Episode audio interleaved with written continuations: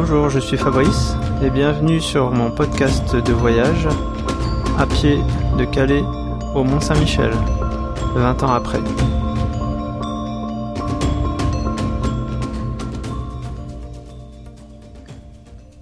18 août 1998, dixième étape de Fécamp à Saint-Join-Berneval, 27 km. Ce matin, le crachin tombait jusqu'en fin de matinée. Malgré cela, le moment était génial. J'ai longé la falaise jusqu'à Etretat, et le paysage était superbe. J'ai pris du plaisir à faire cette partie. Ça faisait un moment que je voulais voir les falaises d'Etretat, voilà qui est fait. Par contre, jusqu'au Havre, il n'y a pas de GR sur la côte, et il faut prendre la route, ce qui n'est pas toujours terrible. Je crois qu'entre les rêves et la réalité, il y a souvent une bonne marge.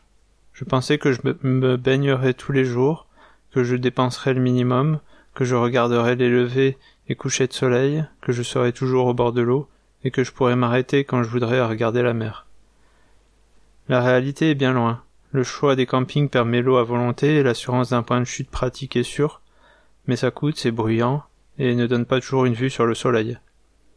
Marcher est une priorité pour avancer, et je n'ai pas vraiment le temps de flâner, de me baigner ou de m'arrêter.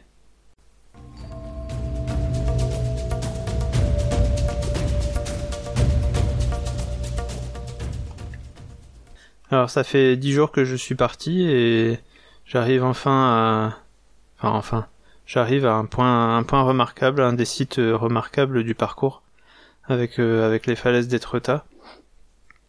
Donc on est toujours euh, sur euh, sur la côte de, de Cré, le pays de Caux, avec les hautes falaises qui font entre 70 et 100 mètres de hauteur. Et on va de, de, point haut à point bas dès qu'il y a un village.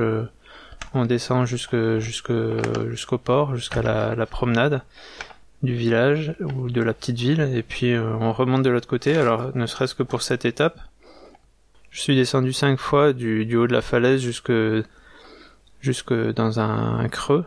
Je, je, pense que ça s'appelle euh, les Valeuses dans ce dans cette région. Pour remonter ensuite de l'autre côté donc euh, cinq fois une centaine de mètres euh, de dénivelé c'est pas c'est déjà pas pas rien et alors, euh, une fois passé euh, Yport, une dizaine de kilomètres avant Etretat, on commence à apercevoir la porte d'Amont et c'est un superbe paysage. On est vraiment tout au bord de la falaise avec une, côte un petit peu déchiquetée et, et la mer qui a fait ses, qui a creusé les falaises pour former les, les, les, célèbres falaises d'Etretat. Euh, un pique-nique euh, en haut de la falaise amont, euh, avec une petite, une petite chapelle là-haut, avec la vue sur sur la porte d'aval, la célèbre porte avec le juste derrière l'aiguille d'Arsène Lupin. Et puis après, on continue. Et là, une fois qu'on a passé ça, donc on commence à descendre vers le sud et on arrive vers le Havre. Il y a le cap d'Antifer euh, et, là, on arrive dans le tout ce qui est euh, port pétrolier du Havre. Et, là, euh, il n'y a plus, il a plus de GR. Donc le, GR passe beaucoup plus à l'intérieur des terres, à, une bonne dizaine de kilomètres du, du littoral, avec beaucoup de détours.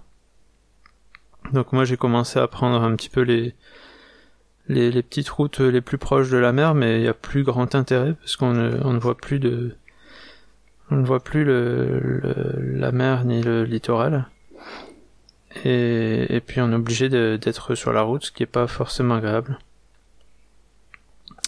Et euh, avec, euh, avec comme point de mire euh, le Havre, où j'arriverai le lendemain. Et bien je vous dis à bientôt pour, pour cette prochaine étape.